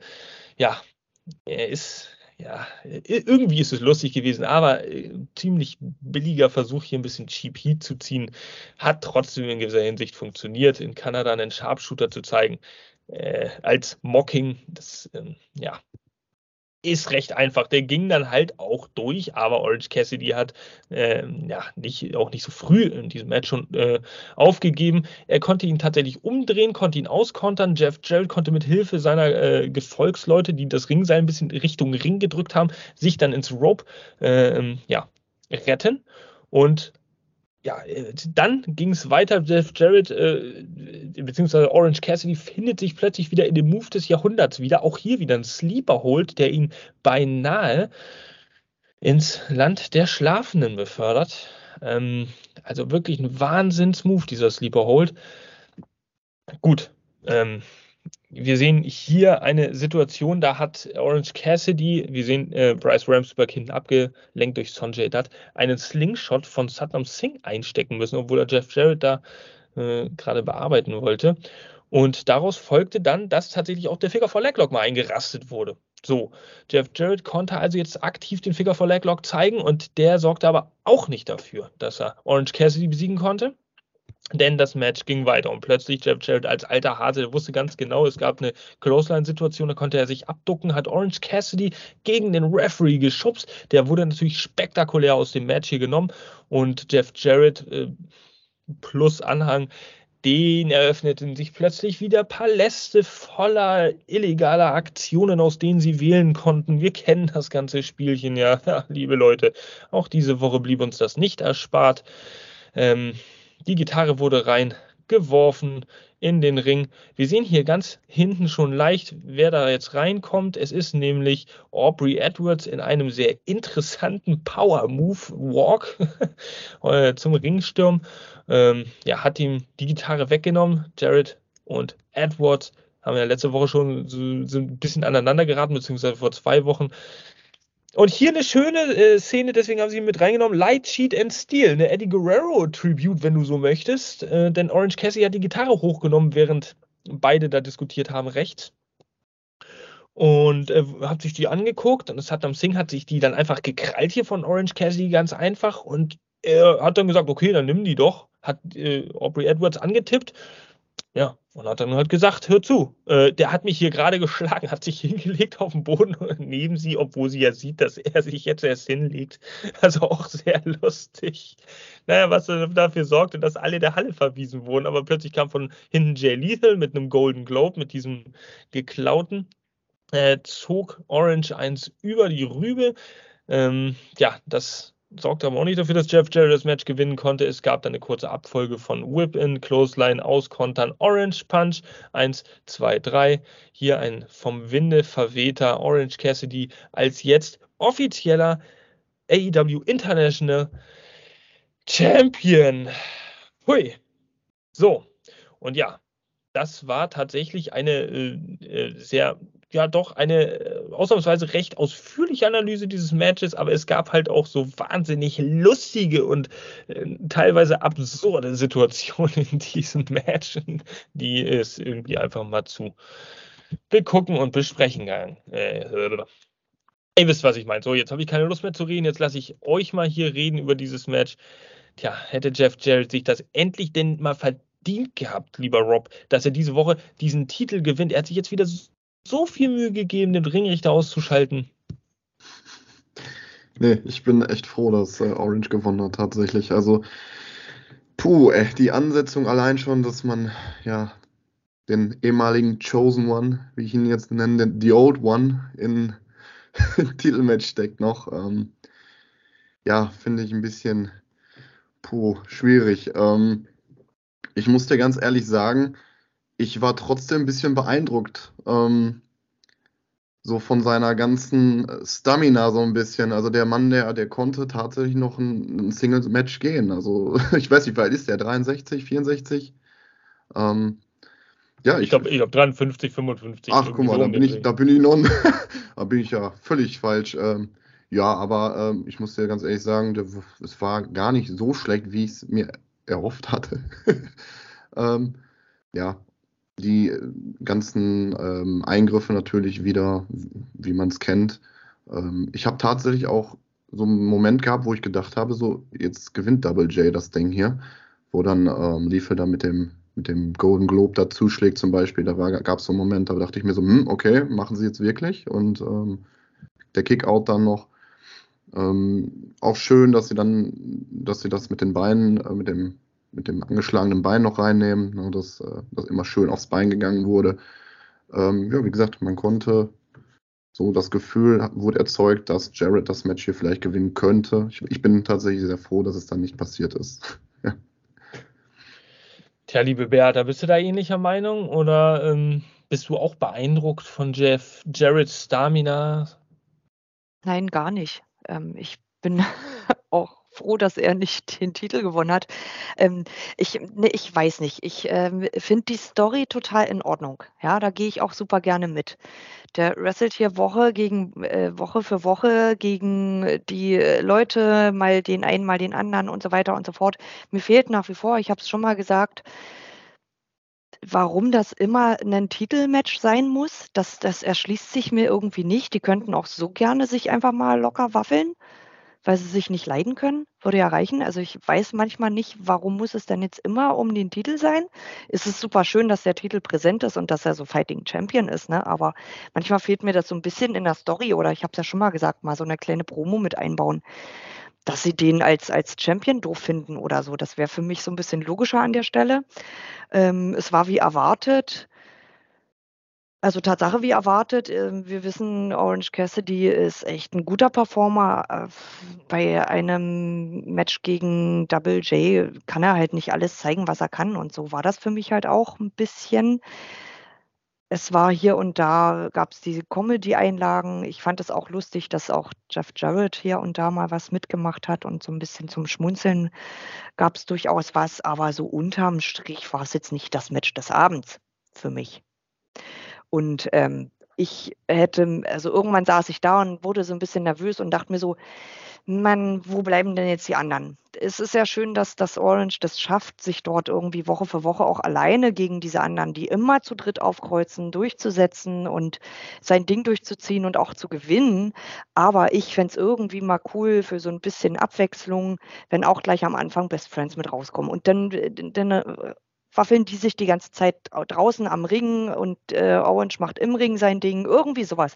Würde ich mich mal freuen, wäre mal irgendwie ganz nett. Ja. Ja, okay, also eindrucksvolle Meinung hier von dir, liebe Beata, ähm, liebe Jana. Wir haben jetzt langsam mal genug hier von Satnam Singh und Sanjay, der, der ganze Bums da, der immer um den Ring herumsteht. Du weißt jede Woche, was passiert. Es wird immer irgendwie irgendwas passieren, oder? Wird sich das jemals ändern? Ähm, ihr zwei, ihr sprecht mir so aus der Seele raus, weil bei diesem Match habe ich mich echt gefragt. Also es war ein sehr unterhaltsames, es war ein lustiges Match und ähm, auch von mir echt Props an äh, Double J, der das super mit durchgezogen hat. Aber ja, es, es, es wird so monoton so ein bisschen. Gut, er war jetzt nicht im Opener, aber dieses ständige Orange Cassidy verteidigt seinen Titel gegen, mit Handicap für. Es ist halt irgendwie immer, er ist der Unterlegene, kämpft sich aber zurück und gewinnt das Match. Und das, ich, ich sehe den Mann echt gerne im Ring, aber es, es, es wird echt langweilig. Und dann frage ich mich auch immer, muss das alles genauso sein? Sind denn alle Referees blind? Ist Aubrey jetzt die einzige, die mal durchgreift, die was sieht? Äh, ich meine, man kriegt doch bitte mit, wenn illegale Aktionen kommen, dass dann nicht die Leute direkt mal von der Halle verwiesen werden. Oder auch, oh, wie, wie, wie Beata sagt, warum stehen Best Friends Orange nicht bei, wenn sie wissen, ein Jeff Jarrett kommt nicht alleine zum Ring? Finde ich unheimlich schade es, es, es dreht sich alles so. Klar, äh, diese, diese Einlage, Jeff ähm, Cassidy trifft den Chokemaster vor vom Match und äh, ist ja irgendwie auch so eine alte WCW-Ikone, genau wie Jared und auch dieser Brawl äh, in alter, alter TNA-Wrestling-Manier von, von Jeff Jarrett ins Publikum, diese ganzen schönen Anekdoten, ganz toll erzählt. Aber da muss endlich mal was kommen, weil immer hier der Underdog äh, kämpft sich gegen den Goliath zurück. Das, das, das hat ein Champion einfach nicht verdient. Ja, also verbleiben wir einfach mal. Ich würde sagen, im Namen äh, von ja, uns allen würde ich sagen, Fazit dieses Matches, es war durchaus unterhaltsam, vielleicht auch was anderes, als wir erwartet haben. Jeff Jarrett durchaus auch mit einer besseren äh, Leistung, als wir vielleicht gedacht hätten, fehlt über die Länge des Matches. Es ging halt schon klar. War jetzt nicht langweilig, es war jetzt auch nicht super grandios, aber es war halt auch mal lustig, so zwischendurch anzusehen. Nur diese ganze, diese ganze ähm, Background-Kacke reicht jetzt langsam. Wenn es übersättigt, es wird jede Woche das gleiche gespielt. Sie bekommen, Saddam Singh bekommt jede Woche so ein Paycheck. Ich will gar nicht wissen, was er bekommt. Dafür, dass er irgendwie einfach da in seinem Polunder steht und da irgendwas macht so, so hier mal, äh, äh, was ich, ein Choke, ach, ihr wisst, was ich meine. Was soll denn das? Dieser Polunder. Also, da könnte ich mir jetzt auch eine Stunde drüber aufregen. Ah, gut. Wollen wir schnell weitermachen? Hast du, dein, hm? hast du dein eigenes Gear of the Week, lieber Jasper? Also für mich ist Gear of the Week ist, ein, ist einfach MJF. Aber ich muss sagen, äh, MJF 2.0, also die Version beim Rausgehen mit dem Kuchen noch dran, das hat nämlich ihn dann wirklich gekleidet.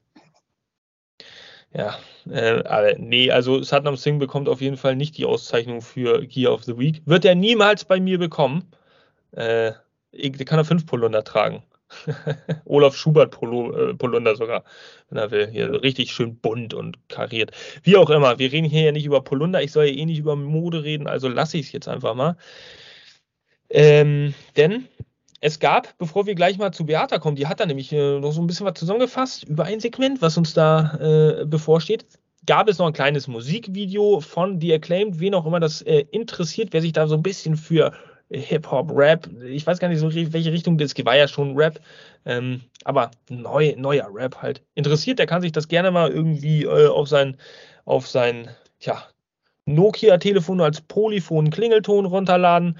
Und dann äh, in diesem neuen Rap-Track ging es halt ein bisschen darum, die Acclaimed als Tag-Team auch so ein bisschen zu pushen, glaube ich, weil es wurde viel Fanmaterial gezeigt, so Autogrammstunden und so fort. Und guckt euch einfach mal an, wenn ihr euch dafür interessiert.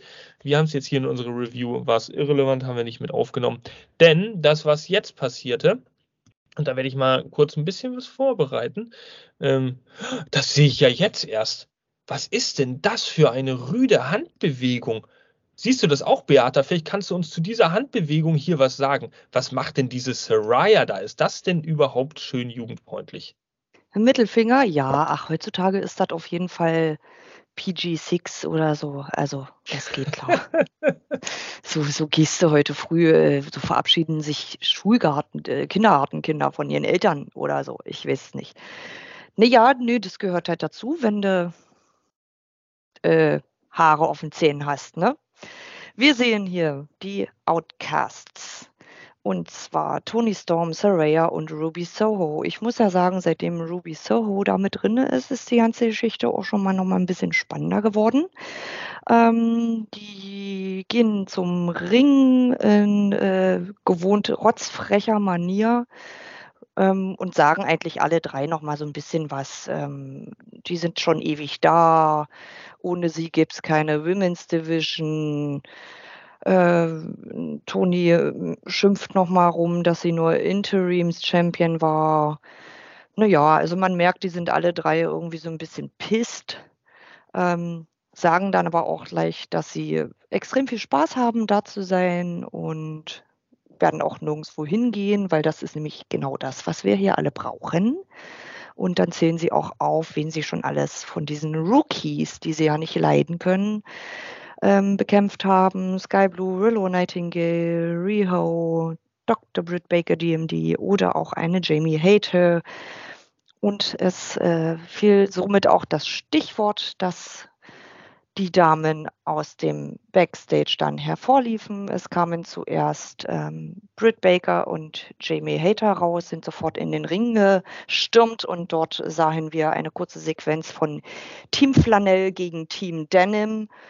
Ähm, und das war dann aber auch ganz schnell wieder vorbei, weil Team Flanell ist ja in Überzahl, so das Team Denim am Boden lag. Und das rief wiederum auf den Plan, dass dann eine Riho, eine Sky Blue und eine Willow Nightingale mit rauskamen, stürmten die Rampe runter, ähm, sodass doch dann die Outcasts den Ring verlassen haben. Es war denn dann wohl wahrscheinlich etwas zu viel.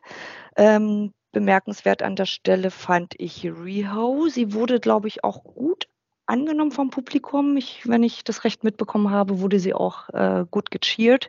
Ähm, wir sehen Riho mit einer Pipe in der Hand. Also der hat irgend so ein Rohr in der Hand. Und was mir auch selber aufgefallen ist, ist ein schwarzer Rock. Ich weiß nicht, ob ich Riho irgendwann schon mal in irgendwas Schwarzem gesehen habe. Es war, machte so, so ein bisschen ein auf äh, böse. Ähm, ich glaube, vielleicht ist man jetzt an so einem Level angekommen, wo man sich das alles nicht mehr gefallen lässt. Die hatten hier ein paar Wochen lang, die Outcasts hatten so ein paar Wochen lang ihre Momente. Das hört hier jetzt auf. Ähm, und das sieht ja so ein bisschen auch nach so einem 3 gegen 3 aus. Also äh, sagen wir Outcasts gegen Homegrown. Ähm, und wenn wir wollen, denken wir doch diese Pipe da einmal mit. Ich würde mich ja riesig freuen, wenn es halt irgendwie sowas wie einen äh, Women's Blood and Guts Match oder auch ein Women's Anarchy in the Arena oder sowas wird. Also ich meine, die, die sechs Frauen, die haben Potenzial für so eine geilen Matches. Was, wie, was sagten ihr? Ich fände es geil. So Stadium Stampede mäßig meinst du, oder? Jetzt müssten die es nur schaffen, noch irgendwie die TBS-Schiene mit Women's Championships für so ein Match zusammenzuschieben. Dann hätte man alles zusammen, Five gegen Five, Heels gegen Faces.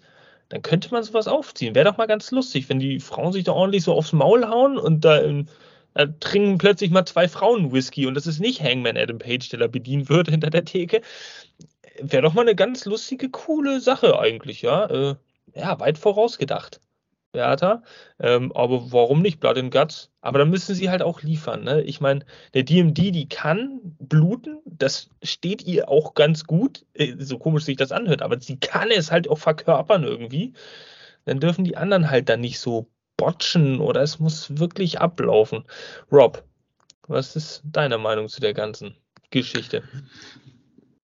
Ähm, ja, ich fand Tony Storm, boah, piep, annoying. Also ich bin heute ehrlich, also ich war ähm, immer gut zu sprechen auf sich, aber ich, ich weiß nicht, hat heute irgendwie einen Schalter bei mir umgelegt, als ich am Mikro war. Ich, ich habe gedacht, ey, kannst dir ja gar nicht anhören, ne? ähm, an sich die Gruppierung, Outcasts, ich, ich hatte bei, bei uh, Revolution schon mir fast gedacht, dass Ruby da turned. Also es hat irgendwie den Anschein gemacht und ich war gar nicht begeistert. So ich muss mich da wirklich erstmal äh, drauf einlassen auf das Ganze, weil Saraya und Tony, ja, fand ich eh schon nicht so, so dolle im Team und jetzt mit Ruby, ja, weiß ich nicht, kann vielleicht ein ausschlaggebender Punkt werden. Ähm, ja, Blood and Guts, von mir aus gerne. Ich, ich, ich bin da sehr offen für solche Sachen immer. Ähm, Frauen-Hardcore-Matches, ja, mit DMD vielleicht, das, das, das könnte was geben. Also überrascht mich IW. Komm, haut was raus. Äh, ich bin, bin da sehr offen, open-minded. Gib mir, gib mir, gib mir. gib mir, gib mir, gib mir. Jawollo, lieber Rob. Ähm, Jana, ähm, Ruby Soho und auch Tony Storm. So, in dieser, ich weiß nicht, die, die werden Heels und gehen ans Mikrofon und wenn sie reden, dann hören sie sich an, als ob sie gleich anfangen zu heulen äh, ist mir aber aufgefallen. So die, die Stimme ist so zittrig, fehlen noch ein paar Tränen runterlaufen. Was ist da los? Die einzig souveräne da am Mikrofon war wirklich Soraya, die da wirklich, die weiß, was sie tut da irgendwie in der Heal-Person. Ja, Mama hat immer gesagt, wenn du nichts Liebes zu sagen hast, dann halt die Klappe. Aber wir sind ja halt einfach in einem Podcast hier. Ähm, ich sehe es genauso. Für mich, ich kann die als Ziel einfach nicht ernst nehmen, weil dafür ist mir einfach zu viel Gejammer und äh, alle sind so böse und keiner hat mich lieb, ist äh, boah, echt schlimm. Ähm, dass die jetzt mal als Stable einen Namen bekommen haben, Outcast, nicht sehr überraschend, aber sie haben zumindest mal eine Relevanz bekommen, dass sich auch so der eingefleischte AIW-Kader dann so bei zusammenschließt, obwohl die ja sich untereinander vielleicht auch gar nicht so verstehen und dann eben, ja, kommen so D&D und Hater zur Hilfe, um zu zeigen, im Ende sind wir aber hier äh, eine geschlossene Gemeinschaft, finde ich ganz gut. Hat auch nochmal so eine neue Facette gegeben, dass man sieht, okay, in welche Richtung könnte die Story jetzt weitergehen. Wir haben drei Leute gesehen, die sich gegen sich stellen.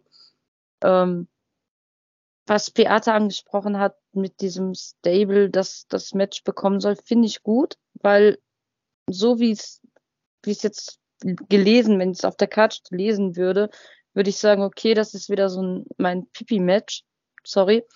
Aber wenn die da natürlich wirklich ähm, was hintersetzen und wie du sagst, ähm, Jasper, da muss was hintersetzen, eine DMD kann bluten, eine Soho kann bluten, aber ähm, da muss, da muss Feuer hinter sein, da muss wirklich Aggression, da muss man diese Leidenschaft für das, für den eigenen Kader so richtig rausheben. Ähm, ja, ähm, Robin hat es gesagt, überrasch mich IW, hau da das Hammerding des Jahres raus.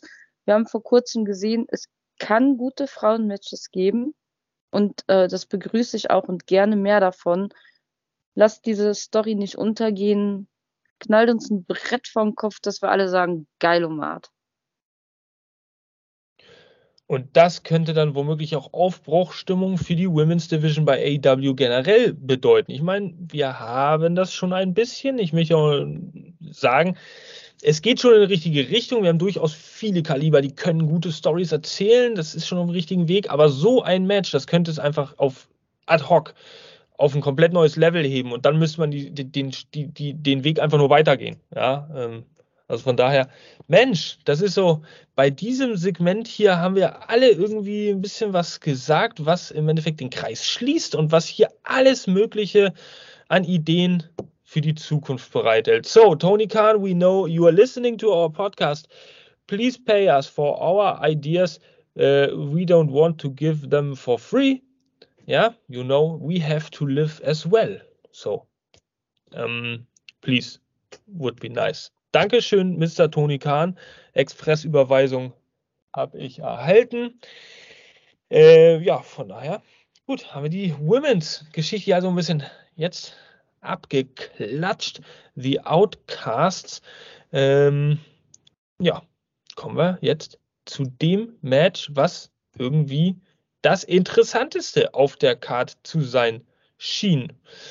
Und zwar der Main Event of the Evening mit nicht nur zwei kanadischen Hometown Boys, nein, sogar mit zwei Winnipegianischen, äh, wie, ob das so heißt, Hometown Boys ähm, im Ring. Und überraschenderweise ist da keiner von beim House of Black. Nein, in anderen Teams.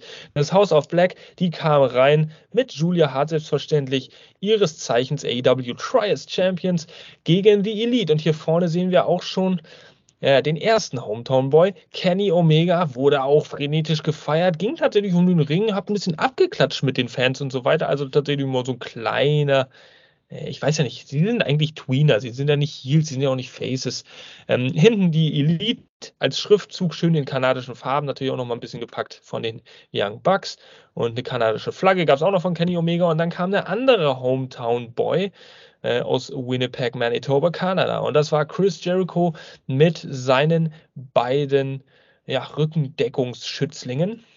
Sammy Guevara und Daniel Garcia als JAS. Und das sollte jetzt also dieses Three-Way Trials Championship Match werden zwischen diesen drei Parteien und sehr interessant zudem.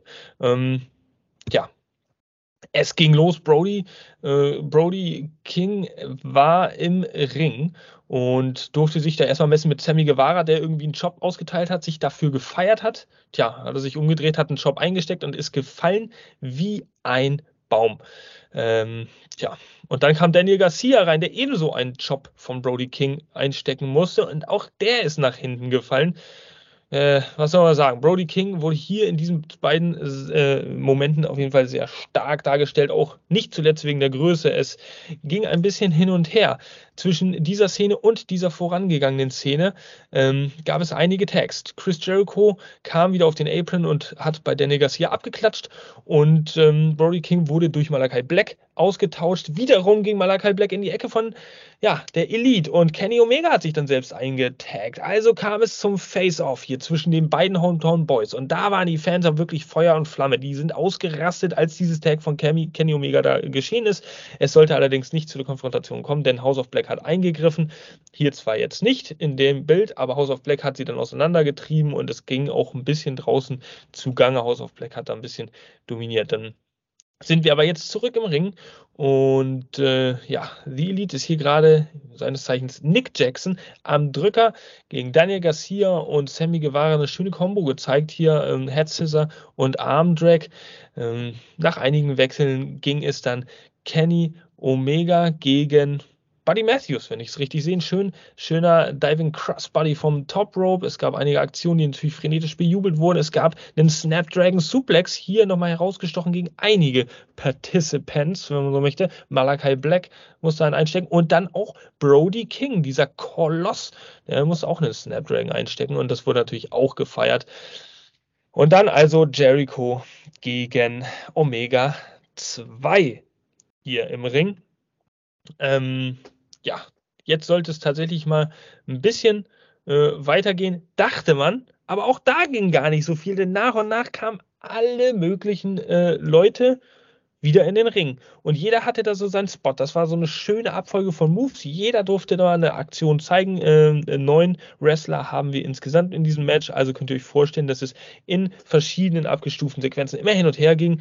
Jeder durfte mal hier einen Superkick zeigen, eine Bulldog und so weiter und so fort bis dann der Ring plötzlich wieder geklärt war, weil natürlich auch jeder K.O. war und es fanden sich die beiden aktiven Wrestler im Ring wieder gegenüber, äh, ja, Es äh, gab eine Situation, in der Chris Jericho einen Move auskontern konnte von Kenny Omega und ihn in die Walls of Jericho nehmen konnte. Ähm, ja, äh, der Aufgabegriff, wir kennen hier, diese Boston Crab-Variation, aber Kenny Omega hat nicht aufgegeben, denn äh, es wurde dann auch ein bisschen eingegriffen. Hier die Young Bucks haben dann zwischendurch wieder eingegriffen. Thrust-Kicks gegen alle hier, Super-Kicks gegen alle. Sammy Guevara, Daniel Garcia gegen Mitglieder des House of Blacks. Tumult, Tumult, Tumult, liebe Leute. Ich komme gar nicht hinterher mit dem Kommentieren. So schnell kann nicht mal ich reden. Deswegen muss ich mich ein bisschen bremsen. Ähm, Kenny Omega hier, Summer Soul Planter draußen auf Chris Jericho äh, aus dem Ring. Einfach Sahne. Es gab einen Spanish Fly oben. Nick Jackson von Sammy Guevara. Äh, das ist einfach viele, viele Moves. Es gab dann Superplex. Hier sehen wir ihn gerade an Brody King zusammen ausgeführt. Jetzt wiederum an den beiden, von den beiden Streithähnen Omega und Jericho zusammen, weil sie wussten natürlich zusammen sind sie doppelt so stark. Haha, bingo. Alles frenetisch bejubelt und plötzlich Chris Jericho als Heel-Charakter perfekt nutzt die Situation. Codebreaker gegen Kenny Omega 1, 2. Tja, wurde dann aber ausgekickt bzw. interferiert von einem weiteren Wrestler. Und man sieht hier jetzt plötzlich im Hintergrund sehr schön dieses, äh, diese, dieses Video auch mal während des Matches zu zeigen, dass im äh, Backstage-Bereich an dem Krankenwagen im Parking-Lot so der Brawl weitergeht zwischen ähm, dem Blackpool Combat Club und der Dark Order, dass das da alles noch irgendwie nicht so ganz vergessen ist und zu Ende ist. Weiter ging es im Ring auf jeden Fall. Daniel Garcia konnte hier eine schöne Aktion zeigen. Sammy Guevara hier eine absolut traumhaft ausgeführte Shooting Star Press vom Top Rope. Die reichte aber auch nicht für den Sieg. Im Endeffekt wurden alle nach und nach von den äh, herankommenden House of Black dann eliminiert und rausgeworfen aus dem Ring, bis nur noch Danny Garcia übrig blieb. Der musste Dantes Inferno einstecken. Titelverteidigung hier bei AEW Dynamite. House of Black sind weiterhin Trials Champions. Starkes Match aller Wrestler. Es gab einige schöne Moves und äh, jeder konnte so mit seinem eigenen Charakter spielen. Aber das war es dann noch nicht, denn dieser Backstage-Brawl, das wurde spätestens jetzt bekannt, der wurde nicht ohne guten Grund eingeblendet. Nach dem Match kamen nämlich beide Parteien, BCC und Dark Order, hier plötzlich die Rampe runter und prügelten sich auf dem Weg zum Ring und im Ring auch noch weiter bis es letztendlich zu dieser Situation kam. Hangman Adam Page stand zuerst alleine im Ring und BCC, der BCC kam dann in den Ring, um Page so richtig eins auf die Mütze zu hauen. Und plötzlich kam die Elite von hinten. Eine sehr rührende und eine sehr geschichtsträchtige Geste, die äh, hier gezeigt wurde zum Abschluss. Und als letzte Szene und als letztes Bild für diesen Dynamite Podcast diese Woche. The Elite steht hinter Hangman Adam Page und stärkt ihm den Rücken, denn Moxley, Castagnoli und Utah, die sind kurz danach aus dem Ring gegangen und haben dann also von Hangman Adam Page abgelassen. Also, hoi, hoi, hoi, was ist da im Main Event passiert? Also nicht nur, dass dieses Match recht stark war, sondern auch diese Geschichte, die da in so vielen verschiedenen äh, Richtungen weitererzählt wurde, zusammengeführt wurde. Einfach ein Traum. Oder wie siehst du das, liebe Beata? Äh, Match des Abends. Auf jeden Fall auch nicht nur der Main Event von Dynamite, sondern auch mein persönlicher Main Event. Absolut großartiges Match. Ihr wisst ja mittlerweile, die Beata mag das, viele Leute, viel Action. Ähm, und da haben wir ja Tatsache auch ähm, drei Fraktionen dabei, die sind ja auch, jede für sich ist ja auch der Hammer. Ne? Also House of Black, die, das ist, wenn du die da so stehen siehst, da willst du schon die Straßenseite wechseln. Das ist mega, was die da abliefern, wie die aussehen, wie die agieren. Also die sind halt auch noch super geile Wrestler dazu auch noch, ne? Massiv und super beeindruckend finde ich die. Dann hast du Garcia, Sammy und Jericho. Jericho klammere ich mal ein bisschen aus, sorry Chris. Ähm, auch geile Wrestler. Die arbeiten sauber, die, die führen ihre Moves aus. Das ist, also das ist irre, was die auch abliefern. Das macht richtig viel Spaß zuzuschauen. Die Elite, eins meiner absoluten Favorite Stables. Was für Athleten. Immer wieder äh, sitzt du da mit Kiefer klappt nach unten und du denkst dir, was die abliefern, Wahnsinn. Also es hat, hat richtig viel Spaß gemacht, hat gefetzt. Ich war sehr, sehr gut unterhalten. Ähm, Publikum glaube ich auch. Ich meine, es dauerte ja nicht lange, da ging dann innerhalb von Minuten irgendwie alles, was gechantet wird, ab. AEW, this is awesome, fight forever. Voll zu Recht. Absolut. Hat mir sehr, sehr gut gefallen. Und ähm, die letzte Szene natürlich. Ich hatte war kurz davor, Tatsache, Tränen in den Augen zu bekommen, als Hangman dastand mit The Elite im Hintergrund. Wir erinnern uns ja alle noch, wie lost der Arme war, als die nicht mehr Freunde waren. Er hatte da niemanden, war ganz alleine und ihm ging es so schlecht. Und auf einmal stehen die wieder da. Es ist, oh, das, das ging schon runter. Ist dann natürlich spannend, wie geht es dann weiter mit Dark Order? Die haben ja so ein bisschen den Platz ausgefüllt, aber vielleicht äh, ja, später dazu. Ja, genau das ist äh, eine Frage, die mir jetzt spontan kam. Ja, Dark Order war ja in der allergrößten Not irgendwie für Hangman da. Der hat das aber nie so richtig wertzuschätzen gewusst oder wusste nicht, wohin mit sich. Von daher ist das ja eigentlich gar nicht so eng wie mit der Elite gewesen. Aber es redet ja auch keiner von Reunion. Das ist ja auch einfach jetzt nur eine Fantasie, die jetzt erstmal da in den Raum gestellt wird. Es kann auch sein, dass das einfach für Irritation sorgt. Und äh, das war jetzt nur ein One-Time-Move, keine Ahnung. Ähm, Jana, ich würde dich mal fragen, wie, wie hast du ja dieses Match gesehen? Wie hast du speziell auch diese Endsequenz gesehen? Wie würdest du das einordnen? Also erstmal, das war ein Main Event per Excellence. Also AEW, wenn sie ein Vorzeigematch kreieren wollten, dann ist es absolut gelungen. Ich habe echt da gesessen mit, mit, mit Kiefer unten, einfach weil, weil ich mir dachte so, wow, das ist alles richtig gemacht. Äh, nicht nur nicht nur das Match, einfach die, die Story dahinter. Wahnsinn, dass sie die zwei Leute aus Winnipeg gegeneinander gestellt haben ein, ein King, der, mein Gott, was, was ein Hammerathlet ist. Du denkst dir, ja, so ein Powerhouse, der einfach nur so auf die Fresse, aber nein, diese, was dahinter steckt, für mich wirklich so ein bisschen der kleine Star im, im House of Black. Ähm, ja, und dann, dann diese, diese Endsequenz, natürlich sollen wir grübeln, natürlich sollen wir drüber nachdenken, was da passiert. Ähm, es hat sich ja auch so ein bisschen angedeutet gehabt, äh, mit Hangman und Dark Order, so misch dich nicht in mein Match ein, wir gehen jetzt eine andere Richtung, ich kann das auch alleine. Äh, natürlich sollen wir alle auf die Wiedervereinigung hoffen und äh, klar, geil gemacht. Wir werden bestimmt in den nächsten Wochen mehr erfahren und wir wollen natürlich auch mehr erfahren. Aber wenn, also wirklich, wenn AEW was richtig gemacht hat, dann dieser Main Event. Also Toni Kahn, Dankeschön. Du bist jetzt Hangman Rob Page. Ja, und äh, du hast jetzt die Wahl zwischen der Elite und Dark Order. Wie entscheidest du dich denn, wenn es denn so eine Entscheidung geben müsste? Ja, dann gehe ich zurück zu meinen verlorenen Brüdern. Also nach äh, Kenny und den Young Bucks. Aber sowas von. Tat, Tatsächlich. Tatsächlich, da gibt es äh, gar keine andere Option. Und was, was, wär, was wäre für dich der ausschlaggebende Grund? Ja, einfach ähm, durch Bullet Club. Die haben so viel zusammen erlebt, die, äh, die, äh, ja, die vier. Ähm, ich weiß nicht, klar, mit Kenny damals, ähm, der Split, okay, muss man einfach mal verzeihen. Brüder streiten sich auch untereinander mal, aber im Endeffekt, du kommst zurück nach Hause einfach. Und ich denke, ja, Beata, das sollte er machen.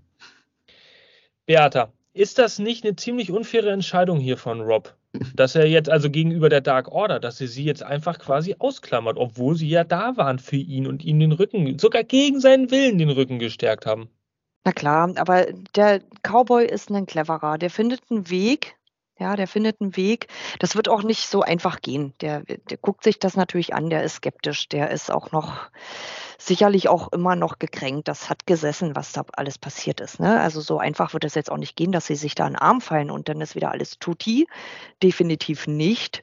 Der weiß natürlich auch, was Dark Order für ihn gemacht hat. Die waren da in einer schweren Zeit. Das, das, das verdrängst du auch nicht. Er wird denen ja immer irgendwie in einer Form dankbar sein, kann ich mir vorstellen, dass er versucht, da irgendwie so einen Spagat hinzukriegen. Ja, ob das dann für die anderen auch in Ordnung ist, dass sie sich äh, den Cowboy Hangman irgendwie in einer Form dann teilen, weiß ich nicht. Finden sie vielleicht dann auch doof, sind eifersüchtig aufeinander, wie auch immer. Soll ja alles vorkommen. Ist ja auch nur menschlich. Nee, gucken wir mal ähm, wie, wie er sich da entscheidet und wie das dann, ich vermute das auch, beziehungsweise ich habe es ja schon gesagt, so ich sitze dann hier und habe Gänsehaut und Pippi in den Augen und denke mir so, oh, wie schön, endlich wieder. Ähm, Rob sagt es ja so schön, die Familie wieder zusammen, ja. Ähm, wie das dann aber natürlich für die Dark Order, ich kann mir schon vorstellen, das ist erstmal gefühlt richtig eine in die Fresse, ja, mit der flachen Hand ins Gesicht.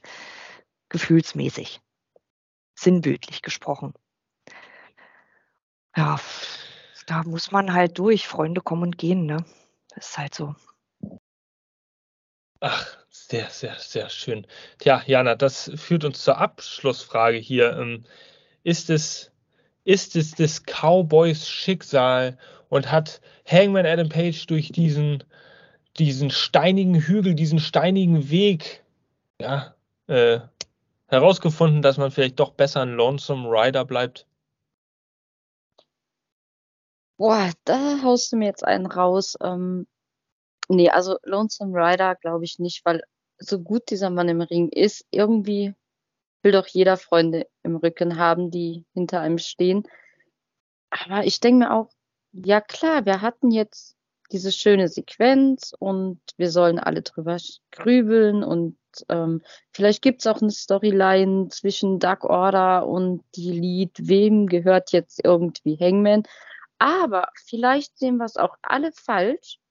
Wir haben ja nicht gesehen, wie es weitergeht. Vielleicht kriegen wir nächste Woche auch irgendwie so eine Blende und die Elite zerstört Hangman auf Bersten und Brechen und will damit einfach Dark Order schwächen, um zu zeigen, so, oh, wir klatschen jetzt hier mal euren Kumpel quer durch den Laden äh, und genau das kann euch auch blühen. Also vielleicht denken wir auch alle in die verkehrte Richtung. Äh, auch klar, wenn wir uns irgendwie alle so ein bisschen die Wiedervereinigung mit Elite wünschen.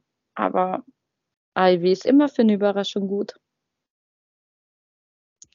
Ich weiß, Beate, ich weiß. Es wird hier, es wird hier äußerst sentimental. Vielleicht geben, vielleicht geben wir uns alle mal so, so zwei, drei Sekunden. Zwei, drei, um darüber nachzudenken, wie schön eine Reunion wäre. Wie schön wäre es aber auch einfach, wenn Hangman seinen eigenen Weg weitergeht und sagt, ja, fuck it all, äh, ich mache einfach, was ich schon immer getan habe. Hm, bleibt weiterhin dran, nicht nur bei AEW im Television, sondern auch bei AEW im deutschsprachigen Raum. Sprich bei uns, AEW-Fans, Deutschland Podcast hier an dieser Stelle. Ihr wisst es, wenn ihr uns jetzt diese Woche gefunden habt, wisst ihr auch, wo ihr uns nächste Woche wieder finden werdet. Denn auch nächste Woche werden wir logischerweise wieder ähm, die Dynamite-Folge reviewen. Und ich denke, wir werden nächste Woche bei Dynamite dann schon wieder ein bisschen mehr wissen, wie es ja immer so ist, ne? auf der großen Reise zu Double or Nothing, welche ach, irgendwann dann anno dazu mal im Mai stattfinden wird, Ende Mai. Also wird noch viel Wasser den Fluss runterlaufen oder hoch, ich glaube runter. Naja, wie auch immer. Ich bin Mr. Shitstorm und äh, ja, das sind auch schon die Abschiedsworte für diese Woche. Wir sind jetzt nämlich wieder am Ende angekommen. Ich danke euch recht herzlich, liebe Gäste, liebe Kollegen. Gäste, Gäste, Gäste, ihr seid meine Kollegen. Wir sind ein Team, liebe Freunde, von Fans für Fans ähm, da draußen. Schreibt gerne, was ihr denkt über ja, die Dynamite-Ausgabe, über unsere Sendung, über unsere Meinungen. Liken, subscriben, kommentieren. Das sind unsere drei Schlagworte. Und ja, im Namen des gesamten Rates hier möchte ich mich dann einfach mal äh, bei euch verabschieden und danke euch für eure treue Zuhörerschaft. Also, wir sehen und hören uns am gleichen Channel, liebe AEW-Fans aus Deutschland und aus Germany. Germany. Deutschland. Germany. Bye bye. Peace out.